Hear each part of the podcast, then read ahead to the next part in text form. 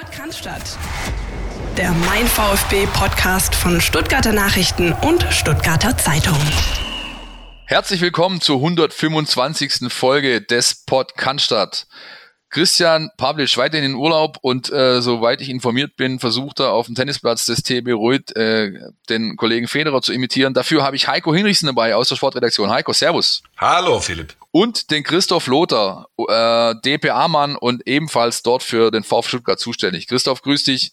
Servus, grüßt euch. Themen, ganz kurz. Wir haben heute ähm, natürlich ein Spiel, auf das wir zurückblicken können, nämlich das Spiel des VfB Stuttgart zum Auftakt in die Bundesliga-Saison gegen den SC Freiburg. Wir haben so ein bisschen Transfermarkt, Trainingswoche, weitere Themen rund um den VfB Stuttgart dabei und den NLZ Newsflash. Wie immer am Schluss blicken wir dann auf das anstehende Spiel des VfB Stuttgart in Mainz. Heiko, Christoph, wir drei waren alle drei an diesem Wochenende im Stadion. Und zwar seit langer, langer Zeit mal wieder. Und zwar auch mit Fans. Wie waren denn eure Eindrücke? Christoph, beginn doch du. Ja, ähm, es war schon ganz schön, dass wieder ein paar Zuschauer da waren. Gut 7000 waren es jetzt, glaube ich, am Ende. Ähm, das hat man schon gemerkt im Vergleich zu den Geisterkulissen in den letzten Wochen der vergangenen Saison, dass da äh, deutlich mehr quasi Betrieb im, unterm Dach und im Stadion war. Aber es hat natürlich nichts mit dem zu tun gehabt, was wir aus den letzten Jahren in den Stadien gewohnt waren. Das muss man natürlich auch ganz klar sagen. Also da kann ich mich anschließen, ja. Die Fans in der Cannstatter Kurve sind natürlich irgendwie das, das Herz der, der ganzen Aktivität in den Stadien, ja, das Salz in der Suppe. Und äh, wenn ich es richtig beobachtet hat man, glaube auch aus Pietätsgründen die beiden Hauptblöcke der Ultras äh, leer gelassen. Aber ich muss auch sagen, mir sind Spiele mit 7000 Fans dann auch noch tausendmal lieber als Spiele ganz ohne Fans, weil eine gewisse Grundatmosphäre ist ja da und äh, die habe ich so halbwegs genossen, wobei ich auch, man hat sich ja umgehört äh, unter dem Zuschauern. Äh, die meisten Leute waren dann, sie sind gekommen, ihre Liebe zum VfB ist groß und deswegen waren sie da, als der VfB rief, ein paar zumindest. Aber so richtig glücklich war, glaube ich, keiner mit Maske da sitzen. Ist alles, es wirkt ein bisschen befremdlich. Aber mein Fazit trotzdem lieber äh, 7000 Zuschauer als gar keine.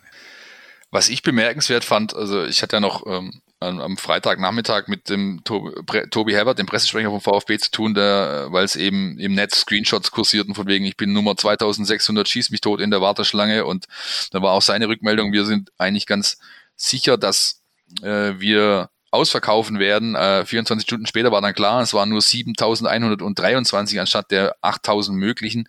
Für mich so ein bisschen ein Zeichen dafür, dass dann doch vielleicht der ein oder andere ähm, ja doch ein bisschen unsicher war, was die Gesamtsituation angeht und dann eher darauf verzichtet hat. Wie seht ihr das Thema? Ja, sehe ich eigentlich genauso. Also sicherlich war das auch ein bisschen der Kurzfristigkeit geschuldet. Äh, ich meine, der VfB konnte ja erst am Freitagmorgen mit dem Verkauf der Karten beginnen. Äh, das war dann vielleicht manchen Leuten dann doch ein bisschen zu knapp äh, bis zum Anpfiff. Aber sonst sehe ich das genauso wie du, diese diese Unsicherheit äh, der Leute, soll man ins Stadion gehen, soll man es nicht machen, die hat man auch dort im Prinzip greifen können bei denen, die da waren. Und die haben sich auch wirklich gut verhalten, muss man sagen. Die sind zumindest meinem Eindruck nach nur in den Gruppen zusammengesessen, in denen sie gekommen sind und in denen sie auch zusammengehören und äh, wollten diese Chance auf jeden Fall nutzen, dass jetzt wieder Leute ins Stadion dürfen und äh, quasi keinerlei äh, Vergehen da äh, zeigen, dass womöglich wieder zwei Schritte zurückgemacht werden. Aber die, die nicht da waren, hast du quasi genauso gespürt. Also dieses, dass eben nicht alle 8000 Karten weg waren, war für mich ein, ein Abbild äh, so dieser Zerrissenheit auch der Gesellschaft, wie man mit dieser Situation im Moment umgehen muss. Ja, ich sehe das auch äh, genau äh, wie der Christ zwiegespalten. Auf der einen Seite, also aus virologischer Sicht, fangen wir mal so an, wenn irgendjemand Angst hat, sich durch den Stadionbesuch zu infizieren, da kann ich eigentlich also relativ Entwarnung geben nach meinen Beobachtungen. Also die große Schüssel, die Mercedes-Benz Arena, 60.449 äh, Sitzplätze normalerweise, die schluckt also diese 7000 Leute hat sie locker geschluckt. Da war auch an den Einlässen, war das gut organisiert. Das war alles ordentlich. Ich glaube, die Gefahr ist ja auch eine Freiluftveranstaltung. Die Gefahr, sich zu infizieren, die halte ich als, schätze ich als relativ gering ein. Dann kommt auf der anderen Seite natürlich die Sache des Stadionerlebnisses, weswegen man ja zum Fußball geht. Das war dann schon irgendwo ein Erlebnis der dritten Art. Also die Wurststände und Bierstände. Es gab ja keinen Alkohol, also Cola-Stände in, innen drin. Da konnte man also sofort hinlaufen, wenn man hätte wollen. Ja, keine Schlangen, gar nichts. Und äh, Ja, also das muss jeder für sich entscheiden, ob er das mal sich anschauen will, in seiner Vita mal so ein Corona-Spiel haben möchte und äh, später erzählen kann, ich war mal mit nur 12.000 Leuten in einem in der Mercedes-Benz Arena. Das ist eine äh, sich Angst zu haben, sich anzustecken. Äh, also da kann ich die Leute beruhigen, dass die Gefahr ist relativ gering. Ja, wenn sich eben alle so an die Regeln halten, wie es jetzt in Stuttgart geschehen ist. Allerdings, die Lage bleibt ja hochdynamisch, äh, wird jede Woche neu bewertet. Ähm, ich bin mal gespannt, ob äh, in drei Wochen äh, beziehungsweise in zwei Wochen, wenn der VfB Stuttgart gegen Leverkusen zu Hause spielt, ob dann die 12.000, die bis dahin ja möglich äh, sein sollen, beziehungsweise die der VfB Stuttgart möglich machen will, möglich machen darf auch, ob die dann wirklich den Weg darunter finden. Also ich, ich bin sehr gespannt, auch auf, mit Blick auf die gesamte Bundesliga, ähm, äh, ich glaube, nicht an jedem Standort äh, ist es dann da noch möglich, Leute ins Stadion zu lassen. Dann hast du wieder das Thema Wettbewerbsverzerrung, äh, weil eben Chancenungleichheit und, und, und. Also ähm, wir hatten es ja letzte Woche schon davon und ich denke, das wird uns auch äh, weiterhin begleiten, dieses Thema. Ähm, bin sehr gespannt, wie sich das in den Herbst hineinzieht, diese Thematik. Jedenfalls, das bleibt festzuhalten. Auftakt in Stuttgart war jetzt ordentlich und nicht zu vergleichen mit den, sag ich mal, äh, vor, äh, mit der Vorgeschichte, nämlich mit Rostock, äh, mit dem Pokalspiel, wo es dann doch ein bisschen drunter und drüber ging. Bevor wir uns jetzt ähm, dem Sportlichen widmen, wir drei, will ich allerdings mal hören, was unser Datenexperte zu dem Spiel rein sportlich gesehen zu sagen hat. Das ist Steffen Görsdorf vom Institut für Spielanalyse aus Berlin. Aus Sicht der VfB-Fans haben die Stuttgarter mit der Niederlage gegen den SC Freiburg leider einen klassischen Aufsteigerauftakt hingelegt. Kam das überraschend? Nur bedingt, denn der VfB Stuttgart geht mit einem der jüngsten Kader in diese Bundesliga-Saison. Der Altersschnitt liegt bei 24 Jahren. Einen jüngeren Kader hat nur RB Leipzig. Daran sieht man aber auch, dass das nominelle Alter allein nicht entscheidend ist. Es geht auch um Erfahrung in der Bundesliga. Beim VfB feierten am ersten Spieltag sieben Spieler ihr Debüt in der ersten deutschen Spielklasse. Punkte Bundesliga-Erfahrungswerte hat der VfB sogar nur den drittniedrigsten Wert in der Bundesliga.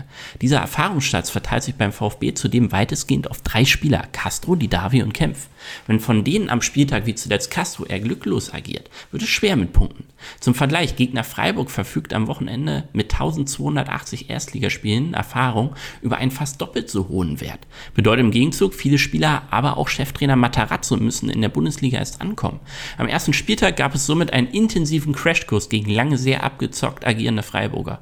Denn durch individuelle Stellungsfehler erst in der VfB-Abwehr geraten die Schwaben bereits nach acht Minuten in Rückstand. Das erste Aufbäumen nach dem 0-1 mündet im Fastausgleich durch Silas, der gerade noch so von der Linie gekratzt wird. Doch es folgt früh der zweite Nackenschlag und Freiburg führt plötzlich 2 zu 0. Nach der Pause sollte es dann endlich richtig losgehen und prompt setzte es das dritte Tor durch Grifo. So kurios das klingen mag, das dritte Gegentor war ein Geschenk für den VfB, denn es hat die Mannschaft und das Trainerteam endgültig wachgerüttet. Willkommen in der Bundesliga VfB Stuttgart. Verfrühte die Startaufstellung eher so das Gefühl, etwas verhindern, aber eben nicht erreichen zu wollen, legte Matarazzo nun den Hebel um auf Attacke und die Mannschaft folgte der Marschroute. In der 60. Minute wurde der glücklose Castro ausgewechselt und Philipp Clement kam rein.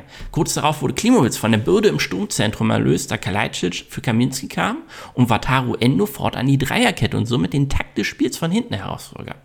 Die Abwehr der Freiburger sieht sich fortan neuen Herausforderungen gegenübergestellt.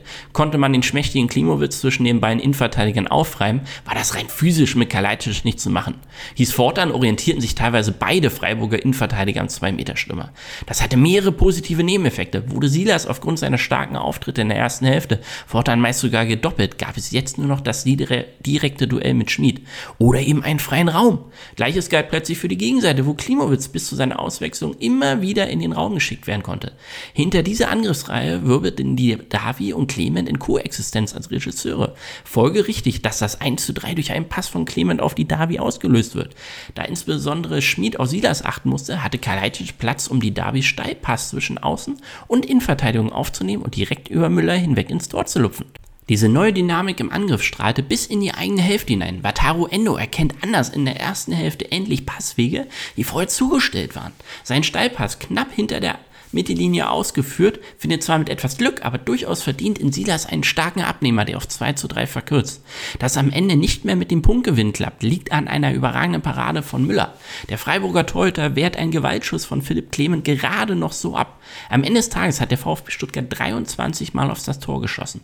14 davon allein in der zweiten Hälfte, 7 in der Crunch-Time nach der 75. Minute. Es gingen jedoch nur zwei Schüsse hinein an diesem Tag. Im Vergleich Freiburg gab insgesamt nur sieben Schüsse ab. Derweil sorgte Kalajdzic mit vier eigenen Schützen für den individuellen Topwert der Partie. Beachtlicher vor allem, was Clement nach seiner Einwechslung und die Davi über 90 Minuten an Impulsen setzen.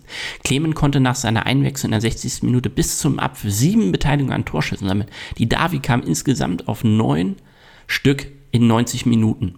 Zum Vergleich, Emil Forsberg sorgte für den Topwert des Spieltages mit elf Stück. Das spricht nicht gegen Castro direkt, sondern dafür, dass der VfB Stuttgart insgesamt im nächsten Spiel mutiger auftreten sollte, auch in der Startaufstellung. Sofern es das Knie bei Kalajdzic zulässt, ist er ein Gewinn für die Mannschaft. Denn der Österreicher sorgt für Räume, die Castro, die Davi eben und eben auch Clement für Torvorlagen und eigene Abschlüsse nutzen können und Spielern wie Silas und Klimowitz auch Räume zur Entfaltung geben. Das war also der Blick in die Daten, auffällige Zahlen, die manche VfB-Spieler präsentiert haben bzw. produziert haben. Äh, allen voran äh, Sascha Kalajdzic mit äh, vier Torschüssen in nur wenigen Minuten, die er eben gespielt hat, in den letzten 25 dann doch der torgefährlichste Spieler auf dem Platz. Wie habt ihr denn das Sportliche gesehen? Christoph?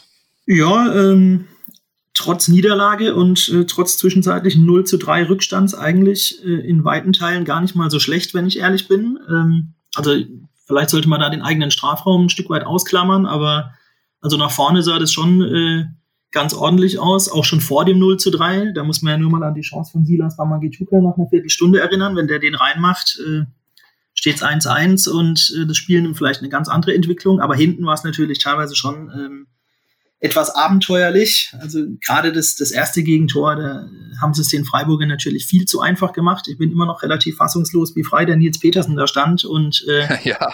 Frage mich auch so ein bisschen, ob Marcin Kaminski da irgendwie versucht hat, quasi an den nächsten Mann zu übergeben oder äh, was da genau schiefgelaufen ist. Aber also bei den ersten beiden Gegentoren haben sie es den Freiburgern natürlich viel zu einfach gemacht. Das dritte war äh, in meinen Augen super rausgespielt, das muss man dann schon auch mal anerkennen. Und trotzdem äh, war es in der Summe kein so schlechter Auftritt, fand ich vom VfB. Heiko. Also mir äh, geht's ähnlich. Ich habe da äh, zwei Herzen in meiner Brust. Ja, ich habe darüber auch schon geschrieben in der Montagsausgabe, glaube ich. Äh, die zwei Gesichter des VfB. Auf der einen Seite also diese Abwehrschnitzer. Chris hat recht, das 0-3 kann man einfach mal akzeptieren, wenn der Gegner da gut kombiniert. Aber Wahnsinn, ja. Also ich darf noch mal erinnern, nach 62 Minuten hätte der VfB 0-4, ist ein Ergebnissportfußball, nicht vergessen. Äh, nach 62 Minuten hätten die 0-4 hinten liegen können. Da ballert also der Waldemar Anton dem Roberto Massimo kurz vor der eigenen Torlinie den Ball ans Knie und der geht nur durch Glück wieder neben das Tor, sonst wäre es 0-4 gestanden. Also, schlecht, gut, schlecht verteidigt. Da können wir nachher auch nochmal ins Detail gehen. Ich äh, sag mal ein Stichwort. Dreierkette, war die Dreierkette. Das, ich bin ein Freund der Dreierkette. Die Entwicklung muss weitergehen, auch beim VfB. War das aber das richtige Mittel äh, gegen Freiburg mit dem Mittelmann Kaminski? Eigentlich war ja immer Anton der Abwehrchef. Kaminski war dann der Mittelmann, weil man eben zwei Linksfüße hatte, äh, mit dem Kempf links und eben mit Kaminski.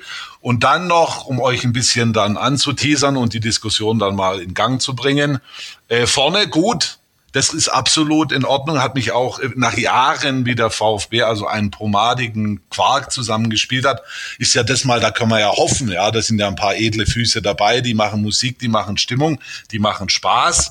Aber ein paar Sachen habe ich dann auch nicht verstanden und da wären wir dann auch beim Trainer. Äh, wie gesagt, ich reiße ein paar Themen an. Äh, das ist beispielsweise, wie man den Matteo Klimowitz, also als schwimmende Neun nenne ich das mal, wie man den da vorne aufbieten kann, das, das müsste er mir dann schon nochmal gesondert erklären. Bei aller Verletzungsnot, die die haben, das äh, weiß ich. Aber also, ein paar Dinge gibt's zu diskutieren und äh, eure Meinung interessiert mich. Also ich würde mal mit der mit der Abwehr äh, beginnen. Ähm, ich denke, die Dreierkette war das richtige Mittel, auch äh, in Anbetracht dessen, was Freiburg eben aufgeboten hat. Nicht das richtige Mittel war definitiv äh, drei klassische Innenverteidiger in diese Dreierkette zu stellen. Ähm, ich denke, das hat man ganz gut gesehen, nachdem die Umstellung kam, Kaminski raus, ähm, Clement kam dafür, glaube ich, und dann ist Endo als Quarterback in diese Reihe gegangen, in diese Dreierreihe. Ab da hat der VfB Stuttgart ein völlig anderes Gesicht gezeigt, deutlich besseres Vertikalspiel angeboten und eben trotzdem noch die defensiven Aus Aufgaben sehr gut erledigen können. Ich glaube, diese Dreierkette funktioniert dann gut, wenn du eben in dieser Mittelposition, in dieser Quarterback-Rolle einen hast, der wirklich gut kicken kann. Und das sind eben Atakan Karasor oder Wataru Endo, die beiden Kandidaten, die der Kader aufbietet. Und insofern äh, meine ich, war das ein Knackpunkt. Gepaart mit der Tatsache, dass es ausgerechnet eben die Erfahrenen waren, die äh, äh ja sich Grünen in den Ohren, muss ich so sagen, äh, gezeigt haben. Also ich war schon ein bisschen überrascht, denn im Vorfeld hatte ich mir keine Sorgen über die Abwehr-Defensivqualitäten äh, des VfB Stuttgart gemacht. Das Spiel hat dann in kürzester Zeit das Gegenteil aufgezeigt. Ja, sehe ich ähnlich. Es ist eigentlich auch so fast ein bisschen das Ironische an diesem Ganzen, dass natürlich viele jetzt äh, vom naiven VfB sprechen. Ich glaube, äh, Pellegrino Materazzo hat es sogar selber gesagt mit Blick auf auf die Verteidigung der ersten beiden Gegentore. Und wie du es gerade sagst, haben eigentlich aber auch so eher die Älteren teilweise da äh, gepatzt und nicht die Jüngeren. Trotzdem, die, also die Jüngeren haben quasi eher vorne dann die Nerven gezeigt. Also Matteo Klimovic bei seiner einen Chance, wo er allein vor dem Tor stand, Silas Wamagituka auch ein, zweimal. Hinten waren es tatsächlich eher die Erfahreneren. Ähm, ja, hat mich auch ein bisschen überrascht. Geht mir da ähnlich wie dir. Ja, ich wollte nochmal auch auf die ganze, auf das ganze taktische Konstrukt zu sprechen kommen. Dreierkette, Viererkette. Also es hätte eine Alternative gegeben, trotz der ganzen Verletzten. Man hätte mit einer Viererkette spielen können, beispielsweise Stenzel, Anton, Kaminski, Sosa hätte man machen können. Ja, das hätte natürlich auch äh, andere Probleme verursachen können. Aber ähm, ich wollte auch nochmal auf den äh, Marcin Kaminski zu sprechen kommen, der für mich so ein bisschen sinnbildlich für steht, für dieses Spiel zumindest, wo, wo wie Chris richtig sagt, ja die Alten äh, leider uns ein bisschen verlassen haben. Kaminski ist, glaube 28 Jahre alt. Ein, ein super Typ, also wirklich ein klasse, ein ganz feiner Charakter, ein aufgeschlossener, schlauer, smarter Typ. Aber er macht aus meiner Sicht in letzter Zeit ein bisschen viele Fehler, also wirklich einschneidende Fehler. Es war, glaube ich, auch, wenn ich mich richtig erinnere, im Ende der vergangenen Saison das ein oder andere Ding. Ich will mich jetzt nicht auf Kaminski allein einschießen. Kempf hat auch seine Schnitzer gehabt äh, und Anton stand auch nicht gut. Also die, drei waren aus meiner Sicht, ja, war der, der schwächste Mannschaftsteil und glaube auch die schwächsten Einzelspieler gemeinsam mit, mit Klimowitz, aber da hat es, glaube ich, äh, andere Gründe. Ich wollte nur anknüpfen, dass ich bei dem Thema Dreier-Viererkette hinten auch immer so ein bisschen hin und her gerissen bin. Ich bin eigentlich auch ein Freund der Dreierkette. Da geht es mir quasi genau wie euch. Und ich fand jetzt am Wochenende äh, stand halt auch kein so richtiger Linksverteidiger eigentlich zur Verfügung. Wenn, ich habe immer ein bisschen Bauchschmerzen, wenn der Borna Sosa in der Viererkette links verteidigt. Ich bin der Meinung, dass der schon eigentlich noch so eher einen zur Absicherung braucht. Also sprich Dreierkette hinter sich. Der einzige echte Linksverteidiger in der Mannschaft ist meiner Meinung nach Clinton Mola. Der wird äh, bis auf weiteres ausfallen. Und dann müsstest du im Zweifelsfall schon mit Castro oder Kempf da hinten drin äh, agieren auf der linken Seite. Also ich habe das schon verstanden, dass er das mit Sosa vielleicht nicht. Darf ich ganz kurz einhaken, Chris? Ja? Darf ich kurz einhaken? Und zwar das ist völlig richtig, was du sagst zu Sosa. Der braucht normal einen hinter sich. Aber und da sind wir dann auch schon ein bisschen ein Stück bei der Kaderplanung. Gut, dass der Mola sich verletzt, das kann kein Mensch wissen.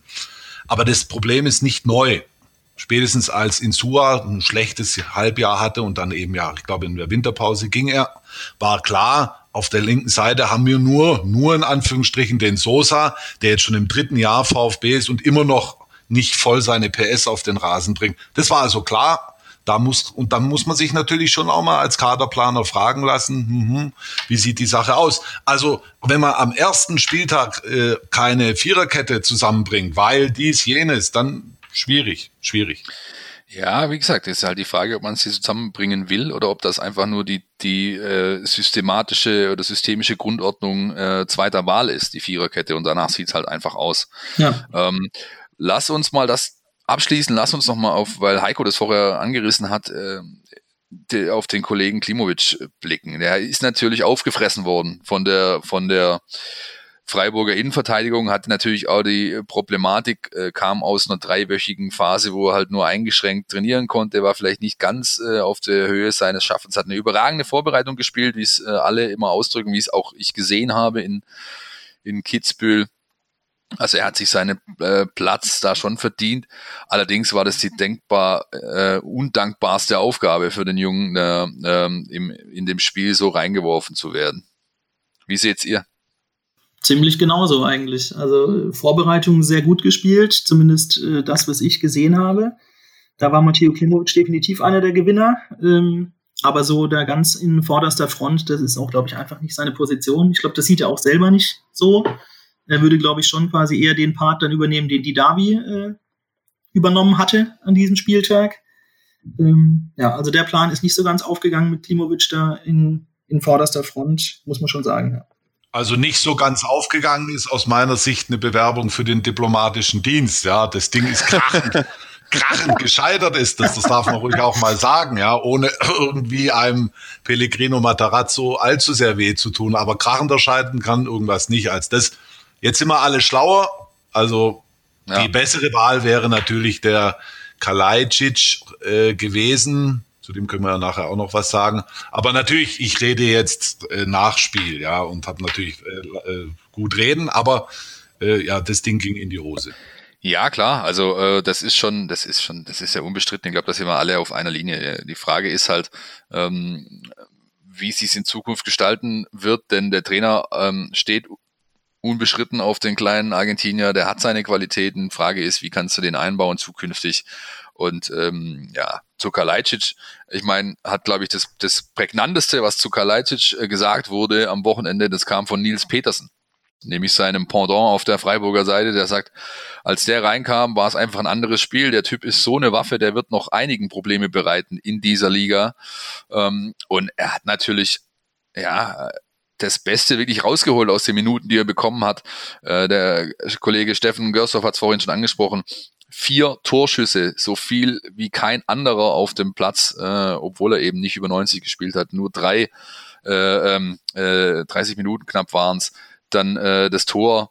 Also das war schon etwas, was äh, so ein bisschen Hoffnung gemacht hat. Andererseits muss ich sagen, die Spiele, die ich halt von ihm gesehen habe, wo er von Beginn an auf dem Platz stand, da war es oftmals halt nicht so, dass er diesen, diese Wirkung hatte man weiß auch manchmal nicht so genau, wie es halt jetzt tatsächlich um seinen Gesundheitszustand steht. Also da geht es jetzt gar nicht drum, äh, ob er die Kondition und die Kraft für 90 Minuten hätte, sondern ich finde auch eher so, wie sehr denkt er auch selber noch über sein Knie nach äh, und inwieweit handicapt es ihn vielleicht auch. Ähm, wenn man bei 0-3 reinkommt in der Schlussphase und dann mit ein, zwei Einzelaktionen äh, quasi äh, was generieren kann, ist das einfach was anderes, als wenn du von Anfang an auf dem Platz spiel, äh, stehst und dann vielleicht auch ganz andere Aufgaben noch bekommst. Ähm, ja, Kalajdzic ist eine spannende Personalie und bleibt und ich bin mir auch nicht so sicher, wie oft man den halt tatsächlich über die volle Distanz sehen kann, zumindest jetzt in der Hinrunde dieser Saison. Das war sicherlich auch ein Grund äh, von Matarazzo, jetzt den nicht gleich reinzuwerfen. Ja, es hat ja alles seine Gründe, warum er jetzt den nicht von Anfang an gebracht hat. 272 Tage war er verletzt, ja, und der Sportdirektor Misslintat hat uns ja nach dem Spiel dann auch erklärt äh, und gesagt, ja, normalerweise ist es ja so, dass die Spieler meistens so lange brauchen, um wieder voll im ganz grünen Bereich zu sein, wie sie verletzt waren. Dann würde das also noch eine ganze Weile dauern, bis Weihnachten bei Kalajdzic. Äh, grundsätzlich zu ihm, ich hatte schon zweimal das Vergnügen, mit ihm äh, ein Vier-Augen-Gespräch zu führen. Das ist also ein ganz aufgeräumter und äh, frischer Geist, ja. Also wenn man da eine Weile in dieser Bundesliga-Mühle ist. Äh, man sieht es beispielsweise bei Gonzalo Castro, der, der jetzt sein 384. Bundesligaspiel gemacht hat. Das ist auch ein sehr freundlicher Mensch, aber der ist natürlich routiniert in vielen Aussagen. Und äh, bei Kalajdzic kommen da manchmal noch sehr frische Dinge, ja, äh, die man tunlichst nicht in, in die Schublade Naivität stecken sollte, sondern eher jugendliche Frische. Und das tut dem VfB gut auf dem Platz, wie abseits des Platzes, wenn es da so ein paar Leute gibt, die die Fußballwelt noch erobern wollen. Und äh, ich darf noch dran erinnern, der erste Sturm des VfBs war mit Klimowitz 20 Jahre, Waman Gituka 20 Jahre und äh, Roberto Massimo, die, also die beiden Außen, 19 Jahre, auch mal ein, ein junger Haufen. Also was ich euch sagen wollte, ist nur, äh, da ist ja auch ein bisschen Jugendstil beim VfB im Gange und vielleicht können wir ja mal darüber reden, wie ihr die Sache seht, äh, wie da das Entwicklungspotenzial der Mannschaft ist. Weil es wird darauf ankommen, wie schnell die Jungen in der ersten Liga das Laufen lernen. Da würde ich tatsächlich auf den Block äh, zu Mainz verweisen wollen, der der noch folgt im späteren Verlauf. Zu Kalajdzic noch eine Sache. Heiko, du kannst dich noch bestimmt gut dran erinnern, wie wir in St. Gallen saßen, als der im Trainingslager letzte Saison im Sommer, als der junge Herr seinen ersten Presseauftritt hatte. Und daran ja, das war vor seiner Verletzung, ja. Genau, daran hat sich ja nichts geändert an dem Auftreten. Ähm, der wird ja auch nicht umsonst von Holger Laser, wo es nur irgendwie geht, vor die VfB-TV-Kamera gezogen, weil der Kerl einfach erfrischend ist und eben nicht dieses routinierte, diesen routinierten Einheitsbrei von sich gibt, wie es manch anderer, anderer tut. Ähm, wenn ihr da draußen, unsere Hörer, äh, ihn nochmal lesen wollt mit frischesten Aussagen, dann verweise ich jetzt schon mal auf das Gespräch, das unser Kollege Marco Schumacher zu Gast in der letzten Folge des Podcaststarts aktuell mit ihm führt. Das wird also die Tage äh, in der App, in der Mein VfB App und auf Stuttgarter Zeitung, Stuttgarter Nachrichten.de zu lesen sein. Eine The ein Thema hätte ich noch, bevor wir diesen Block zu Freiburg abschließen. Pfiffe in der Halbzeit, Leute. Klar, 0-3, ja, äh, 0-2, bitterer, bitterer, bitterer Halbzeit-Zwischenstand. Aber es kann doch eigentlich nicht sein, dass diese 7123, äh, zumindest ein hörbarer Teil von ihnen, diese blutjunge Mannschaft beim ersten Heimspiel der Saison auspfeift. Ja, sehe ich genauso. Hat aber auch gar nicht unbedingt nur was mit dem Spiel zu tun äh, und auch gar nicht nur mit dem Publikum, sondern das ist so ein generelles äh, Phänomen, was ich noch nie verstanden habe. Äh, während dem Spiel eine Mannschaft auspfeifen, klar, kann man als Fan frustriert sein. Äh, ich bin aber der Meinung, dass das einfach nichts bringt. Also ich glaube nicht, dass Spieler auf dem Platz dadurch dann äh, automatisch zwei Schippen drauflegen und sagen, oha, jetzt müssen wir aber äh, hier die Leute wieder besänftigen. Entweder geht's ihnen zum einen Ohr rein und zum anderen raus, wenn ich ganz ehrlich bin, glaube ich. Oder es demotiviert sie sogar noch eher. Ähm, nach dem Spiel zu pfeifen ist dann vielleicht eher was anderes, aber während dem Spiel äh, hat es in meinen Augen selten dazu geführt, dass dann die große Leistungssteigerung äh, zustande kam. Also ich würde das auch so ein bisschen, also auch mal mit dem Publikum ein bisschen milde walten lassen wollen. Äh, ich bin, für mich ist das so ein bisschen Verunsicherung, die sich da gezeigt hat. In der Halbzeit übrigens nach dem Spiel gab es Applaus, jetzt keine stehenden Ovationen, aber es gab Applaus für die Mannschaft. Ich habe es genau gesehen und gehört. Also und in der Halbzeit Verunsicherung. Wir leben in einer Pandemie. Die Leute sind jetzt auch nicht gerade so super drauf. Und dann liegt der eigene Verein. Man weiß nicht, man geht ins Stadion und denkt, uh, das wissen wir immer noch nicht, was wird die Saison bringen. Ja, es ist ja möglich, dass diese junge Truppe durchstartet und uns zumindest eine halbwegs äh, solide Saison beschert. Es kann aber auch sein, dass die da äh, immer so eingehen wie in der ersten 60 Minuten gegen Freiburg. Und also Verunsicherung da und dann pfeift und Persönliches und dann diese Situation im Stadion, alles neu und alles komisch. Ich glaube, dass das auch ein bisschen äh, dazu beigetragen hat. Ja, also das gehe ich nicht mit, Heiko. Das gehe ich wirklich nicht mit. Also das kann einfach darf keine Rolle spielen. Äh, es muss meines Erachtens darum gehen, für einen Anhänger eines Clubs ähm, die, diese Mannschaft äh, zu unterstützen, zumal es das erste Spiel ist nach Wiederaufstieg mit einem Altersschnitt von 23 oder was. Also dann muss ich versuchen, äh, meiner Mannschaft irgendwie ein bisschen mehr Wind unter die Flügel zu äh, verschaffen und das kann nicht dadurch passieren, dass ich in der Halbzeit trotz 0-2 Rückstand pfeife. Und es ist ja auch kein neues Thema am Standort Stuttgart. Ähm, diese dieses schwierige Umfeld, äh, das es da geben soll, äh, gehe ich zwar in all seinen Ausprägungen nicht mit in die Diskussion, aber es kann einfach nicht sein, dass du deine Truppe auspfeifst zur Halbzeit. Das ist, ist inakzeptabel meiner Ansicht nach. Also ich wollte nicht, ich wollte nur erklären äh, zur Einschätzung, ich wollte nur erklären, warum ich glaube, dass es so war. Ich habe nicht gesagt, Ja, ja, ich habe dich schon, ja, ja, schon, ja, alles gut, alles gut.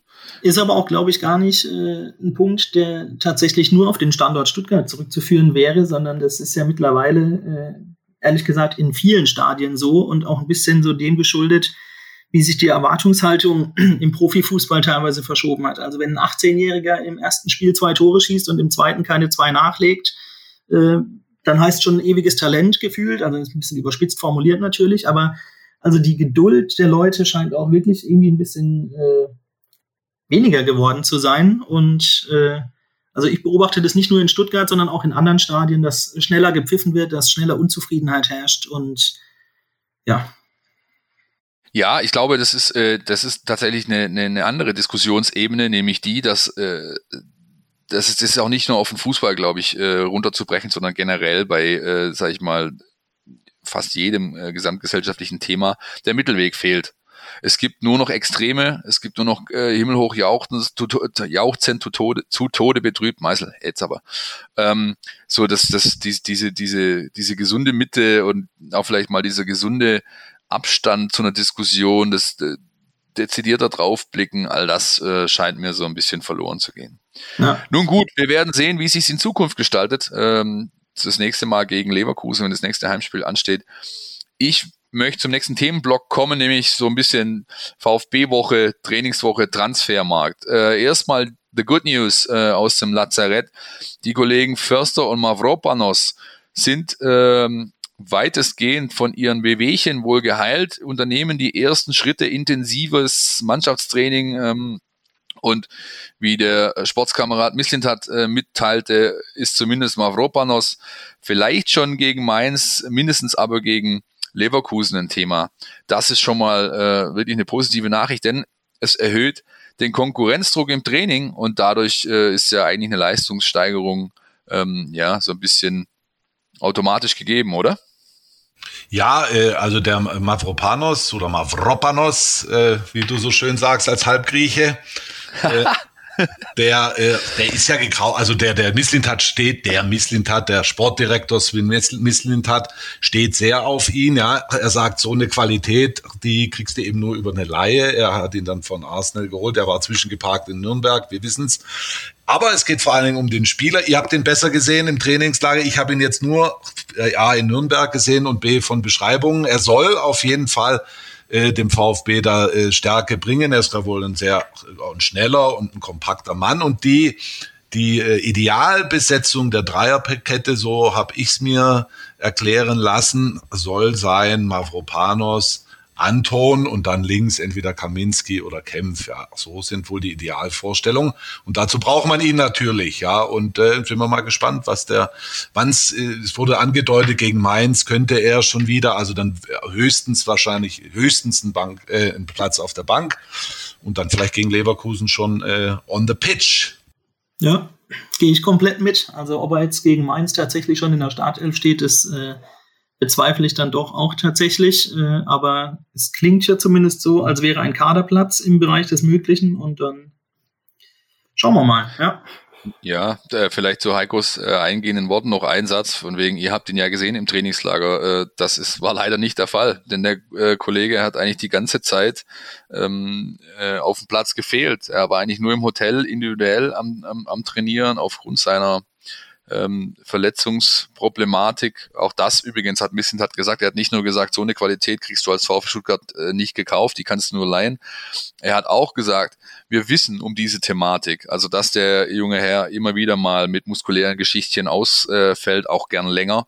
Und trotzdem hat man ihn geliehen. Das ist natürlich dann auch schon wieder ein Argument dafür, dass eine gewisse Qualität da ist, äh, die wohl diesen Schritt, diesen Schritt äh, ja äh, möglich hat er möglich gemacht hat oder wie auch immer. Was ich noch so ein bisschen ja, in dem Thema äh, äh, mit anreißen möchte, ist natürlich, wir würden uns sehr gerne öfter ein, Blick, ein Bild machen von den Kollegen vor Ort. Wir dürfen es immer noch nicht. Ähm, wir können immer noch nicht zum Training.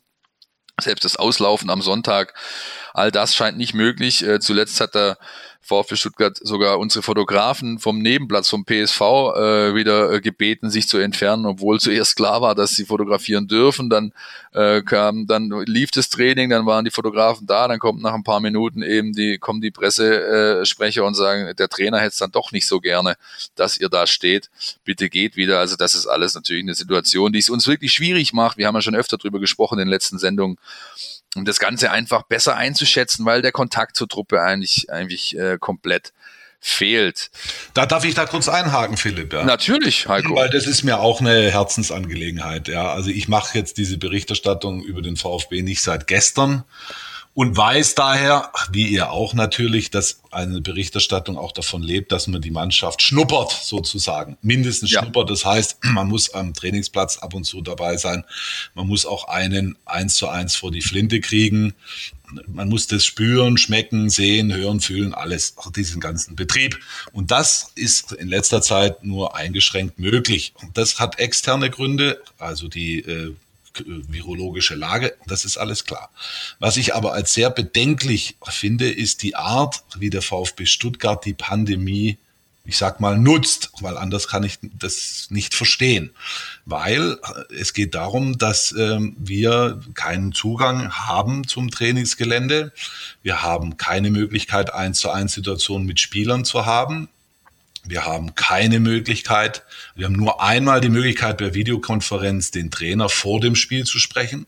Nach dem Spiel, das muss man sich so vorstellen, sitzen wir auf der Pressetribüne, können unsere Fragen per WhatsApp einreichen und die werden dann irgendwann mal vom Pressesprecher Tobias Herbert vorgelesen und der äh, Trainer beantwortet sie dann. Das dauert alles, also das ist also eine Dreiviertelstunde nach Abpfiff. Was ich beklage, ist Folgendes. Wahrscheinlich werden ein paar Leute vom VfB zuhören. Es gibt, der VfB ist ja nicht der einzige äh, Profifußballverein in dieser Republik. Es gibt andere äh, Vereine, Frankfurt beispielsweise, Mainz, der nächste Gegner, ich glaube auch der HSV etc. Von denen weiß ich's. Äh, die verfahren in dieser Lage anders. Die machen es möglich, dass Journalisten eins zu eins haben mit äh, Spielern die machen es möglich, dass Spieler nach dem Spiel vor die Videokameras treten und man also die Möglichkeit hat, direkt zu fragen. Die machen es möglich, dass man auch wieder physisch anwesend sein kann äh, bei einer Pressekonferenz. Die machen es möglich, dass man also auch wieder zumindest einmal die Woche als Journalist Zutritt zum Trainingsgelände hat. Und äh, dies alles geht beim VfB Stuttgart nicht. Und äh, ich möchte das Forum hier mal nützen, mal öffentlich die Frage zu stellen, Warum das nicht, warum das nicht geht, das ist natürlich, das, unsere Hörer wissen das nicht, deswegen sage ich das noch. Wir sind natürlich auch intern bemüht, äh, die Dinge zu regeln. Wie persönlich ich auch, unser Sportchef, äh, der Dirk Preis, auch in, in, in erster Linie. Äh, aber das sind natürlich Dinge, frage ich mich wirklich, wieso, wieso macht man da die Pforten so zu? Ich meine, Fußball ist ein, ein zu Teilen auch eine Showbühne, ja. Da, die Fans wollen informiert werden. Wenn man da den Laden so zumacht, dann hat man aus meiner Sicht de, den Sinn der ganzen Veranstaltung nicht verstanden. Und äh, dann sich immer zu kommen und zu sagen, ja, wir haben ein Hygienekonzept und auch unser interner Beauftragter der muss das erst noch prüfen und bla bla bla. Ja, also da habe ich kein Verständnis dafür. Gut, Heiko, das hast du äh, eindrücklich dargelegt. Ich glaube, da geht es uns allen drei ähnlich. Es ist einfach, ich will jetzt nicht, dass es hier so rüberkommt, von wegen, die, die Journalisten heulen sich hier aus. Aber es ist halt schon so, dass es wirklich wesentlich ist für unsere Arbeit. Das ist ganz nüchtern einfach so festzuhalten. Und das fehlt und das macht's äh, nicht unbedingt einfacher. Und übrigens ist unsere Arbeit ja kein Selbstzweck. Unsere Arbeit besteht ja darin, die Leute, äh, der, der VfB Stuttgart ist immer noch ein eingetragener Verein, auch wenn er eine ausgegliederte Profisparte hat. Unser Job ist, die Leute da zu informieren, bestmöglichst, ja, und das, dafür kämpfen wir, ja. So. Gut, wer auch kämpft, äh, das sind die Stuttgarter Ultras, nämlich mit einem äh, am Mittwochmorgen äh, rausgegebenen Statement äh, untermalt von einer groß, äh, großen Bilderaktion. Denen geht es nämlich darum, diese ganze Wertedebatte wieder neu anzustoßen. Seit Wochen, Monaten hört man ja vom VfB, wir arbeiten an einem Positionspapier, hat sich Klaus Vogt groß auf die Fahne geschrieben, Hitzelsberger ist auch mit involviert. Beide haben zuletzt im Trainingslager in, äh, nach dem Spiel gegen Bielefeld bestätigt, dass sie da dran arbeiten. Passiert ist noch nichts, äh, öffentlich bekannt ist noch nichts und diese ganze Wertedebatte um dieses Positionspapier, aber auch um die gesamten Zustände im Profifußball-Business. Äh, da haben die Ultras eben jetzt heute äh, am Mittwochmorgen einen neuen Versuch gestartet, dieses Ding wieder anzustoßen. Ähm, ich bin gespannt, wie es da, wie es da weitergeht. Momentan habe ich so das Gefühl, es ist ein bisschen eine Pattsituation. Wir, äh, da geht einfach äh, weder Hü noch Hot irgendwie. Und äh, ich hoffe allerdings, dass sich alle Beteiligten, auch das wird klar in dem Statement des Kommando Cannstatt, äh, dass sie da keines Erachtens jetzt irgendwie draufhauen wollen oder eine Diskussion erdrücken, sondern im Gegenteil, sie wollen einfach versuchen, das anzustoßen, äh, damit man sich gemeinsam an den Tisch setzt vielleicht und auch versucht, da ein bisschen ähm, bisschen wieder Zug in diese Thematik reinzubekommen, denn ich glaube, es ist ganz grundsätzlich äh, schon notwendig, dass da was passiert. Und im VfB stünde es gut zu Gesicht, vielleicht auch mal in so einer Debatte, die ja bundesweit läuft, äh, vielleicht eine tragende Rolle, tragendere Rolle einzunehmen, als er es bisher getan hat. Ähm, tragend, eine tragende Rolle hat ab sofort auch Kollege Thomas Hitzelsberger, der VfB-Vorstandsvorsitzende, denn der trägt jetzt ein Bundesverdienstkreuz. Leute, was sagt man denn dazu? Ja, absolut äh, berechtigte Auszeichnung und auch ein wichtiges Signal aus meiner Sicht. Äh, das war, glaube ich, 2014, als er sein Outing äh, gemacht hat. Und man muss sich das überlegen, das war damals ein, ein, ein sehr, sehr mutiger Schritt, zu sagen, äh, ich mache das, was zuvor noch kein anderer gemacht hat. Ich sage eben, dass ich äh, homosexuell bin. Das, das hätte für ihn auch ein Karrierekiller sein können. Er wusste ja zu dem Zeitpunkt überhaupt nicht, wie die Gesellschaft, wie die Fußballgesellschaft äh, vor allen Dingen darauf reagiert. Deswegen äh, absolut äh, berechtigt. Du siehst ja auch daran, wie du gerade gesagt hast, 2014 war das schon dieses Coming Out. Äh, seitdem ist nicht arg viel nachgekommen, wenn man das jetzt so nennen darf. Äh, und das spricht ja auch schon äh, für diesen außergewöhnlichen Mut, den er damals bewiesen hat. Also es scheint immer noch äh, in dieser Hinsicht manchmal Probleme zu geben. Äh, gar nicht nur im Fußball, sondern generell in der Gesellschaft. Ja, ich glaube, das können wir unbeschritten so stehen lassen. Das ist vielleicht auch eher das größere, der größere Dreh an dieser ganzen Thematik. Ja. Ist natürlich gut, dass Hetzelsberger diesen Schritt ging, dass Herr Thomas das so gemacht hat. Er war unfassbar mutig dadurch. Andererseits muss man schon anprangern, finde ich sogar, äh, dass halt seitdem gesamtgesellschaftlich gesehen nicht mehr allzu viel passiert ist in dieser Hinsicht. Das ist schon schade.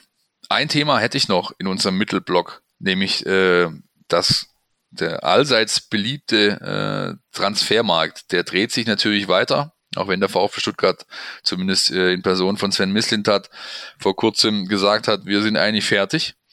Ähm, wir wollen eigentlich nichts mehr machen, außer wir geben jetzt noch hochkarätig was ab und äh, generieren dadurch auch frische wirtschaftliche Mittel.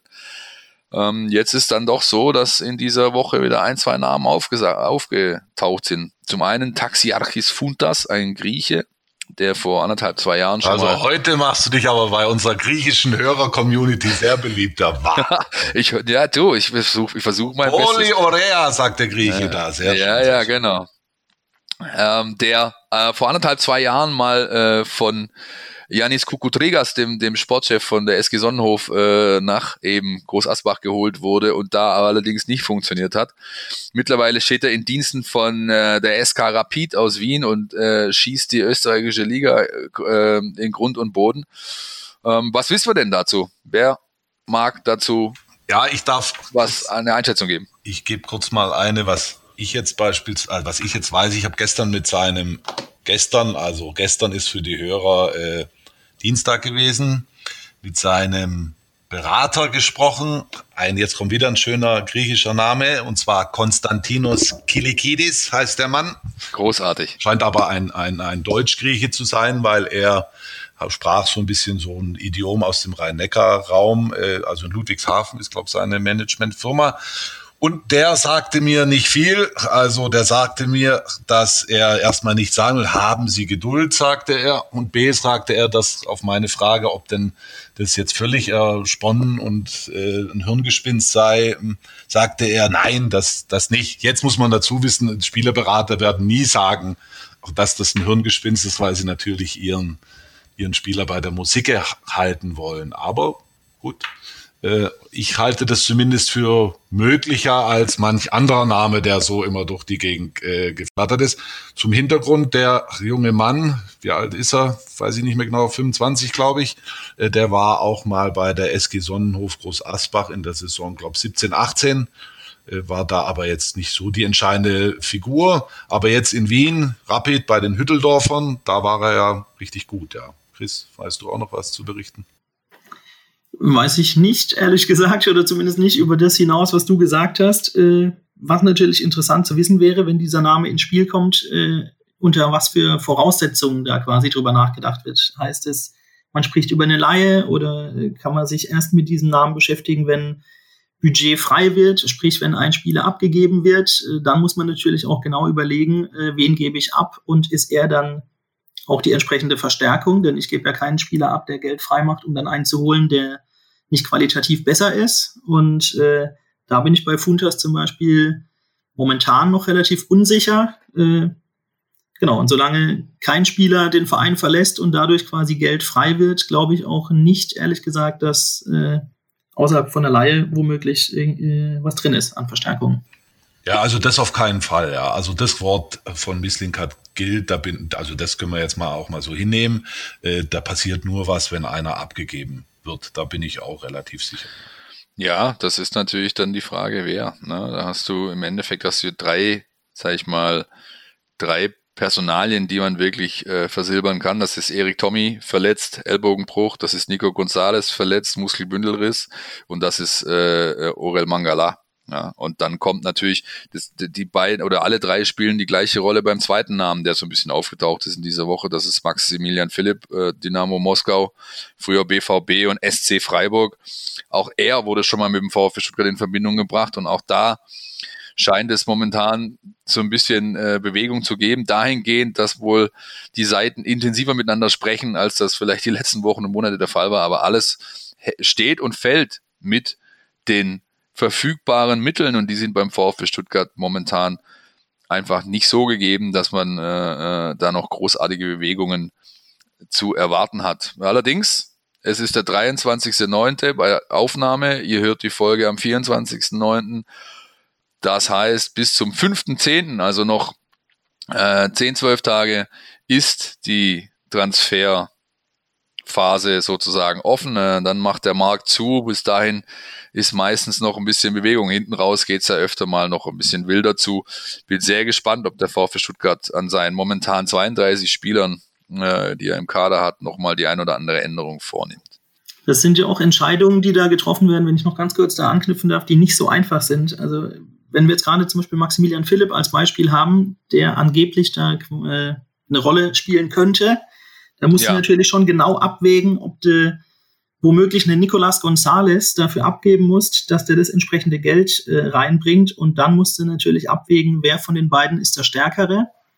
Und ja. da ich Nicolas Gonzalez tatsächlich im Moment für den stärksten Stürmer überhaupt beim VfB halte, äh, würde ich mich, glaube ich, hüten, ihn im Moment abzugeben, ohne äh, jemanden auf dem Zettel zu haben, der ihn auch wirklich adäquat äh, ersetzen kann. Und dieser Transfermarkt ist, glaube ich, diesen Sommer noch komplizierter, als er ohnehin schon ist. Und gute Stürmer gibt's nicht für 3,50 Mark.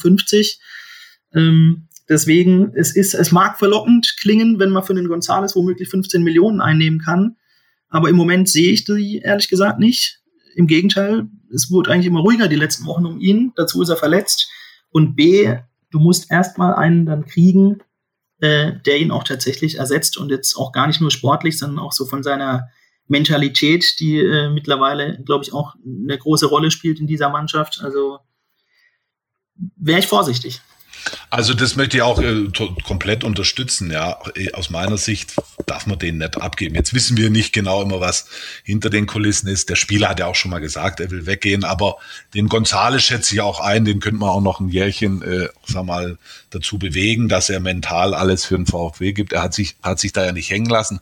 Weil deswegen fände ich es ganz schlimm, wenn, oder ganz schlimm, ich fände es nicht gut, wenn er, wenn er gehen würde, weil man doch immer guckt, dass die Spieler ihre Entwicklung nehmen. Und bei ihm ist es ja ein, ein schönes Beispiel.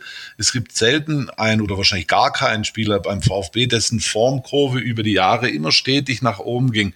Wir sind mit ihm doch einige Täler gegangen. Ich muss da nicht erinnern an seine Abseitsposition in der alten Försterei in Berlin beim zweiten Relegationsrückspiel der Saison 18, 19. Also er hat da eine stetige Entwicklung nach oben genommen und es wäre jetzt schade, ihn abzugeben und irgendwann mal ihn im Fernsehen dann zu sehen, wie er die argentinische Nationalmannschaft zu irgendwelchen Ehren ballert. Ja, also, naja.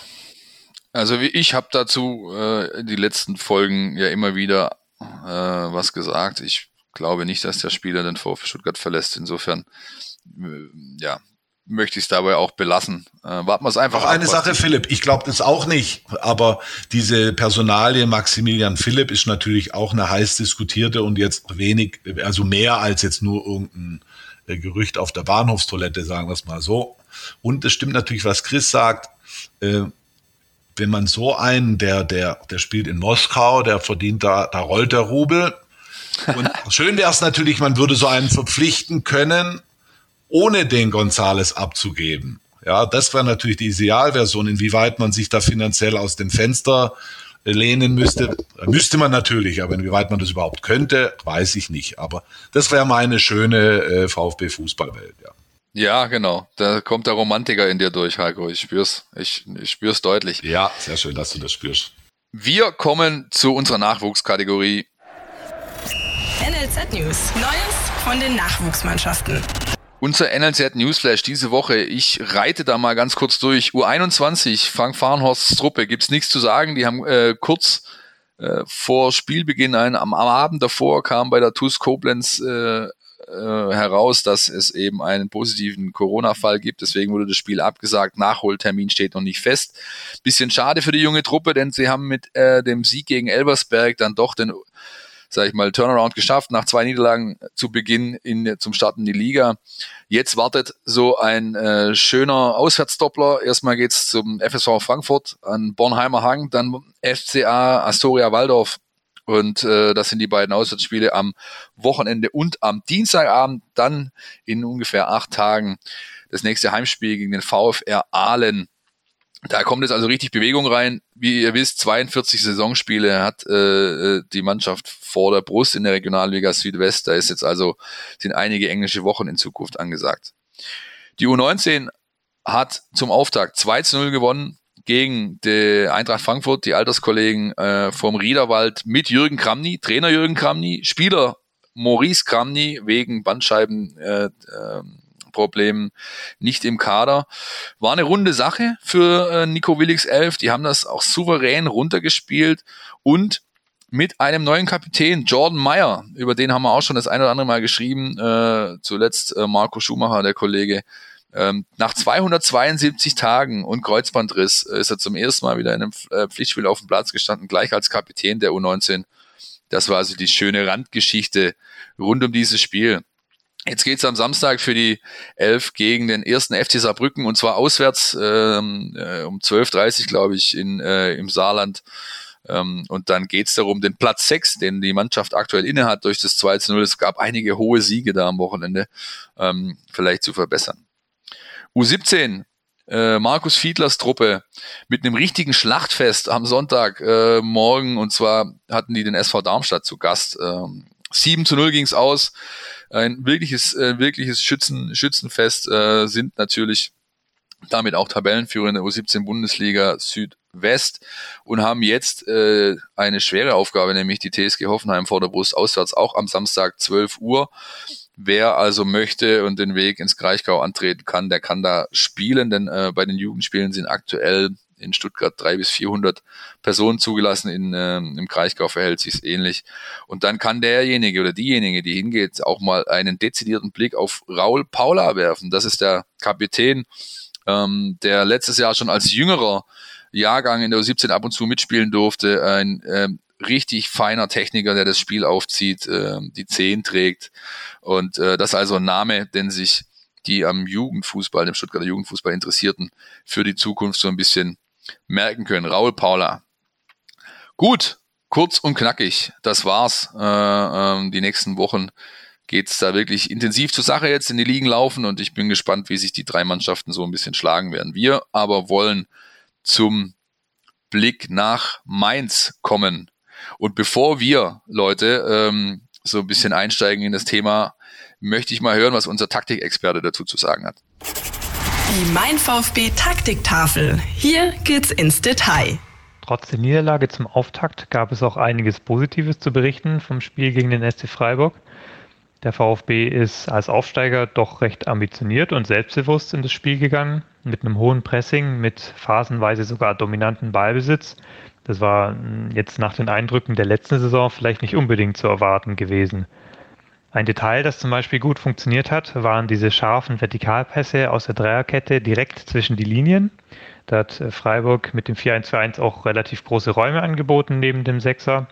Und genau diese Räume hat der VfB massiv überladen und immer wieder da die Bälle reingespielt, äh, um dann eben den nächsten Pass hinter die Abwehr zu spielen.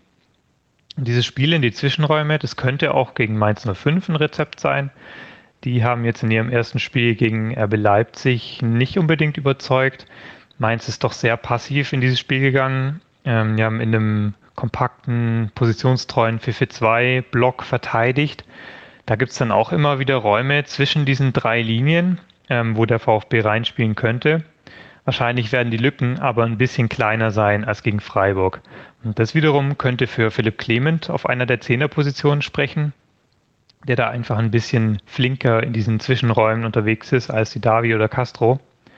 Außerdem dürfte Silas wieder ein wichtiger Faktor werden, der eben neben diesem kompakten Block auf dem Flügel, so in, diesen, in dieser Zone zwischen dem gegnerischen Außenverteidiger und dem Mittelfeld außen eben Platz vorfinden kann und der dann von dort andribbelt und Angriffe einleitet. Da sollte also einiges äh, möglich sein in Mainz und da wäre es auch wichtig, was zu holen, damit der VfB nicht anfängt, regelmäßig mehr Lob als Punkte zu sammeln. So, das war Jonas Bischofberger, unser Taktikexperte, äh, der wie immer einen sehr genauen Blick auf äh, die Details hat, wenn es um den VfB Stuttgart geht und der so ein bisschen Hoffnung macht äh, für das Spiel äh, aus VfB-Sicht, denn der VfB, wir hatten es ja eingangs länger davon, hat sich eigentlich ganz gut präsentiert gegen Freiburg und äh, hat Dinge gezeigt, die äh, zumindest ja die, die, die, die Hoffnung zulassen, dass sich da demnächst äh, auch die ersten Punkte auf dem Konto wiederfinden werden. Dazu hat Mainz einen richtig verpatzten Auftakt hingelegt gegen Leipzig. Wie seht ihr beide denn die, die, äh, das Spiel? Beide Mannschaften sind so ein bisschen unter Zug, Zugzwang, habe ich das Gefühl. Heiko? Ich wollte noch kurz mal ins Archiv greifen und mit euch yeah. die Reise in die Vergangenheit antreten. Äh, wenn ich mich richtig erinnere, war in der Abstiegssaison 18, 19 äh, auch das erste Saisonspiel gegen Mainz. Ist es richtig? War das das Spiel? Ich meine, es war das erste. Jetzt sind wir ja beim zweiten. Ja, genau, aber das zweite. Es war das ja, aber erste war Saisonspiel zu Beginn halt. Ja. Davor hatte man auch in äh, in Rostock verloren und ich kann mich noch an eine herrliche Szene erinnern. Also Badstuber, der gepatzt hatte, das ist natürlich nicht herrlich in Rostock schon, machte dann auch einen Fehler beim Spiel in Mainz und danach haben wir ihn dann befragt und er sagte, ich schaue nach rechts, die Sonne schaut auch von rechts, aber der Spieler läuft links an mir vorbei und dann war es passiert und ja, der arme verzweifelte Badstuber. Also Mainz, ein heißes Pflaster, ich glaube schon lange kein Sieg mehr gelungen in Rheinhessen dem VfB. War das nicht das Spiel, Heiko, als äh, Christian Gentner nachher das Bonbon zum Besten gab? In Mainz muss man nicht unbedingt gewinnen. Ja, das kann sein. Auf jeden Fall war da schon alles Beschwichtigung angesagt ohne Ende. Ja, ja, ja, ja. Also es war auf jeden Fall damals das erste Auswärtsspiel in der Liga.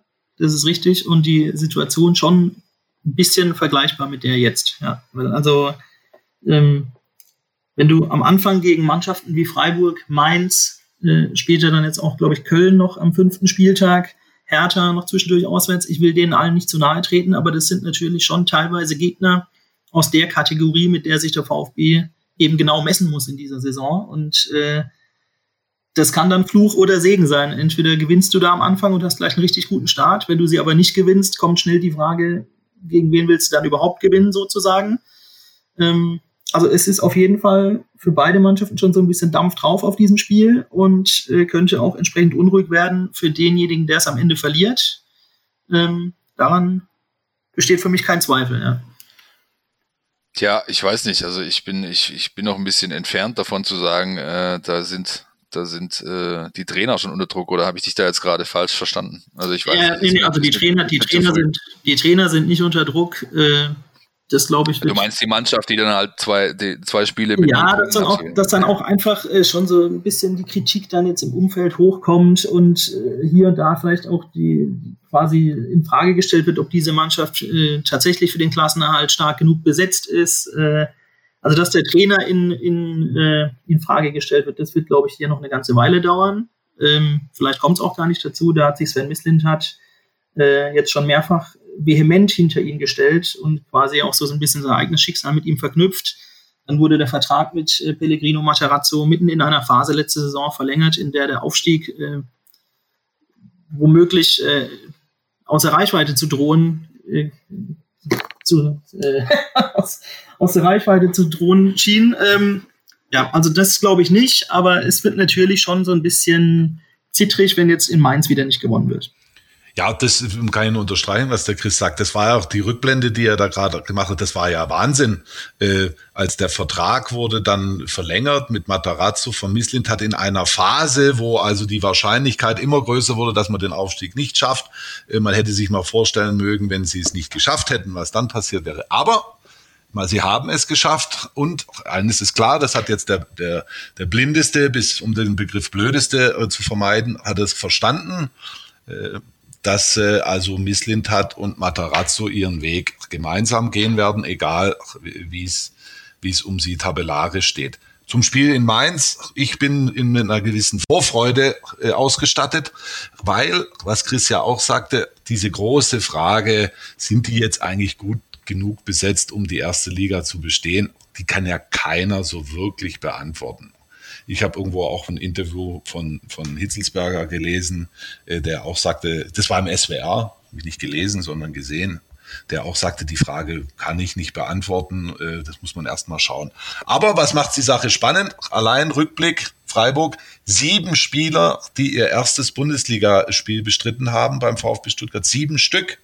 Dazu noch Clement als Nummer acht, der da auf ein paar Minuten eben in, in seiner Zeit in, in Mainz gekommen ist. Also die Mannschaft ist ja jung, sie ist lernfähig, sie hat eine gewisse Unbekümmertheit und deswegen umso wichtiger dann, wenn jetzt noch ein Erfolgserlebnis dazu käme, was ja also das Wesentliche im, im Fußball ist, gerade im Profifußball, dann wäre das alles schön. Ich bin total gespannt, wie die sich da äh, in der heißt sie noch Opel Arena, äh, auf jeden Fall mitten auf der grünen Wiese steht sie, äh, die, das schöne Stadion da äh, von Mainz. Äh, bin gespannt, wie man sich da schlagen wird. Naja, schön, äh, das ist lasse ich mal dahingestellt. Das war mit einem, äh, das war mit einem, mit einem, Augenzwinkern. Mit einem Augenzwinkern, naja, genau. Es ich nenne solche Stadien immer ähnlich in Augsburg, sind für mich so Uhu-Klebespaß-Stadien. Ja. Also die kannst du dir aus einer Schuhschachtel irgendwie nachbauen. Ja, also. ja, richtig. Es gibt nicht wenige, die, die sagen, sie hätten, äh, ähm, sie wollten eigentlich zum Baumarkt fahren, sind dann äh, aber ja. äh, in Mainz vorm Stadion gelandet. Nun denn. Also ähm, für Fußballromantiker wie uns zwei ist das nix, gell? Ja, das ist richtig, das ist richtig. Nein, ich bin auch tatsächlich, also ich kann eure, äh, eure Argumentation da eigentlich auch nochmal aufgreifen. Ich bin sehr gespannt, wie sich, ähm, äh, wie sich die Mannschaft jetzt dieser Aufgabe äh, stellen kann. Und ich glaube einfach, dass der VfB so ein bisschen ein bisschen mehr, äh, sag ich mal, wenn ich, wenn ich, wenn ich, wenn mich jetzt jemand vor ein Wettbüro stellen äh, würde und sage, hier hast du 5 Euro Wett auf dieses Spiel, ich würde den Fünfer auf den VfB setzen, weil ich glaube, dass diese Mannschaft äh, dann doch ähm, ja so ein bisschen durch den Aufstieg auch, aber auch durch das Spiel jetzt am Wochenende, wo sie hinten raus einfach äh, richtig stark war, meiner Ansicht nach, also die Vorteile ganz leicht auf ihrer Seite hat, während Mainz ähm, glaube ich, schon, schon stark unter Zugzwang ist. Ja. Ähm, zweites Spiel, äh, Aufsteiger kommt, ähm, äh, ein Spiel von, bei, von äh, sag ich mal, wo von ihnen erwartet wird, es zu gewinnen. Deswegen glaube ich, der Druck ist da deutlich höher und der VfB äh, hat es ein bisschen einfacher in dieser Hinsicht. Zumal der VfB ja auch aus diesem Spiel gegen Freiburg durchaus positive Dinge mitnehmen kann. Äh, genau. Wohingegen die Mainzer in Leipzig natürlich weit weg davon waren, einen Punkt zu holen. Das ist äh, natürlich auch ein anderer Gegner, RB Leipzig, das muss man auch mal sagen. Aber äh, so dieses, dieses Gespür, wir können mithalten, das hat der VfB natürlich am ersten Spieltag schon entwickelt. Das haben die Mainzer nicht. Ja, richtig. Ähm, aber ich bin auch schon total gespannt, ehrlich gesagt, allein beim Blick auf die Aufstellung. Also mich würde es jetzt ehrlich gesagt nicht überraschen, äh, wenn ein Diego Klimovic, äh, Diego sage ich auch, Matteo Klimovic zum Beispiel am Wochenende jetzt dann vielleicht nicht von Anfang an spielt, dafür aber ein Philipp Clement, der wirklich sehr gut war, als er reinkam, fand ich. Ähm, auf der anderen Seite kannst du den Philipp Clement natürlich genauso wenig wie den Matteo Klimovic ganz vorne da reinstellen. Heißt, es müsste dann irgendwie schon einen etwas mittelgrößeren Umbau da vorne geben. Ähm, also allein darauf bin ich schon gespannt, was Pellegrino Matarazzo sich da einfallen lässt. Ähm, wird auf jeden Fall ein interessantes Spiel am Samstag. Wenn ich meinem Bauchgefühl äh, jetzt Ausdruck verleihen soll, dann würde ich sagen, es ist das erste Spiel, wo es den Kapitän erwischt. Das, das glaube ich übrigens auch, ja. Super. Also wir sind ja jetzt nicht immer einer Meinung, aber das glaube ich auch. Weil also Clement muss spielen, der war klasse, ja. Und ich glaube, dass es den Kapitän erwischt. Das glaube ich auch. Würde dann für euch bedeuten, Clement für Castro und äh, Kalajdzic für Klimovic, oder? Richtig, genau. Das wären die, das wären die Umstellungen und ich äh, wäre mir auch, ähm, also die einzige Option, finde ich, wo man vielleicht drüber nachdenken kann, Castro doch auf dem Platz zu behalten, ist tatsächlich, du gehst auch hinten so weit, äh, nimmst Endo von Anfang an in die Dreierkette und stellst ähm, den äh, Gonzo Castro, der wirklich alles spielen kann, einfach neben Mangala auf die Doppel-Sechs. Dann hast du vorne immer noch die Option, ähm, Clement zu bringen und äh, äh Kalajdzic zu bringen und hast gleichzeitig diese, sag ich mal, Baustelle in der Dreierkette, wo bei Marcin Kaminski einfach ersichtlich war, dass es mit dem Spielaufbau einfach nicht so sehr sein Ding ist, die hast du dann auch noch geschlossen. Das könnte ich mir schon vorstellen, dass es drei Änderungen tatsächlich gibt.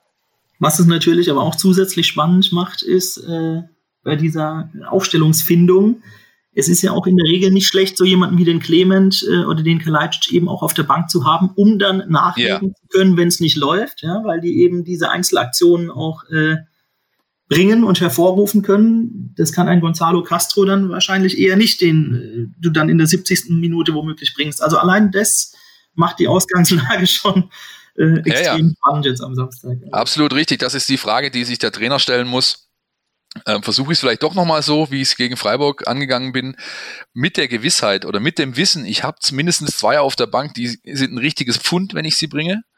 Oder sagt er, nein, ich äh, stelle jetzt dann doch größer um und ähm, äh, habe dann aber das Risiko, dass ich eben nicht weiß, ob ein Klimovic äh, beispielsweise dann ein Faktor sein kann, wenn er von der Bank kommt. Fragen, die wir uns stellen können, die wir aber nicht beantworten müssen, Pellegrino Matarazzo äh, wird das tun und dann sehen wir einfach mal, was am äh, Samstagabend in Mainz rauskommt. Ich muss gerade schon überlegen, wann der VfB steht. Das ist völlig ungewohnt, dass wir, dass der, dass der Club so oft samstags 15.30 Uhr ran darf. Ja, das war ja auch nicht immer der ja, Fall. Ich wollte gerade sagen, also Anpfiff für alle, nicht, dass ihr durcheinander kommt, weil du gerade Abend gesagt hast. 15.30 ja, ja. ja. Nein, Abend, Abend ist der, das Spiel zu Ende. So meinte ich ja, also wenn okay. dann, dann, dann, dann hast du halt ein Ergebnis, über das du diskutieren kannst. Nun denn, Leute, ich bedanke mich erstmal für diese Folge, für eure Expertise, für eure Zeit. Äh, mir hat Spaß gemacht, ich hoffe euch auch. Jawohl. Ja, und ich möchte noch eine Quizfrage am Ende loswerden. Bitte gerne, Heiko. Was glaubt ihr, wann der VfB das letzte Mal in Mainz gewonnen hat? Da äh, gebe ich das den äh, Ball doch mal direkt weiter an den Kollegen Lothar. das habt ihr natürlich clever gelöst, ihr beiden. Ähm, es geht ja um Glauben und nicht Wissen. Wann hat der VfB das letzte Mal in Mainz gewonnen? Ich äh, fühle mich ertappt und weiß es tatsächlich nicht. Ähm, ich meine, dass er auch mal im DFB-Pokal dort ausgeschieden wäre vor nicht allzu langer Zeit. Also ich löse auf, ja, das ist auch nicht so einfach. Am 17. September 2005, also seit 15 Jahren, wurde Boah, nicht mehr in ja. Mainz gewonnen in der Bundesliga. 2-1 ist es ausgegangen. Torschützen habe ich leider nicht ergoogeln können in der Schnelle der Zeit. Also haben die äh, geneigten Hörer dann auch noch was zu tun, wen es interessiert. Also zehn Jahre hätte ich getippt. Zehn, also oder was nicht getippt, geschätzt. Also ich hätte zehn Jahre geschätzt, dass es, dass es schon ja. so lange her ist, dass es 15 sind, 15 ist natürlich. Jahre, ja. ja, aber wie ihr wisst, Statistiken sind ja dazu da, gebrochen zu werden. Äh, oder, oder Hat ja der SC Freiburg schon gut vorgemacht jetzt hier am, am Wochenende ja, in Stuttgart. Richtig, genau. Christian Schalt ja. das erste Mal gewonnen hat. Kann der VfB jetzt einfach anknüpfen. Richtig, richtig. Das ist doch ein schönes Fazit. Gut, Leute, dann herzlichen Dank. Ich hoffe, auch euch da draußen, unseren Hörern, hat Spaß gemacht, äh, diese Folge. Und wir hören uns dann nächste Woche wieder, wenn wir auf das Spiel in Mainz zurückblicken, wenn wir auf das Spiel in, ge gegen Leverkusen blicken können. Und äh, dann auch wieder mit Christian Pavlic, der dann seine Tenniskarriere beim TB Rüth hoffentlich bis dahin ad acta gelegt hat. Ähm, mir bleibt noch zu sagen, wie üblich, ihr kennt unsere sozialen Netzwerke. Mein VfB auf Twitter, Facebook, Instagram. Folgen, wenn ihr es nicht schon tut.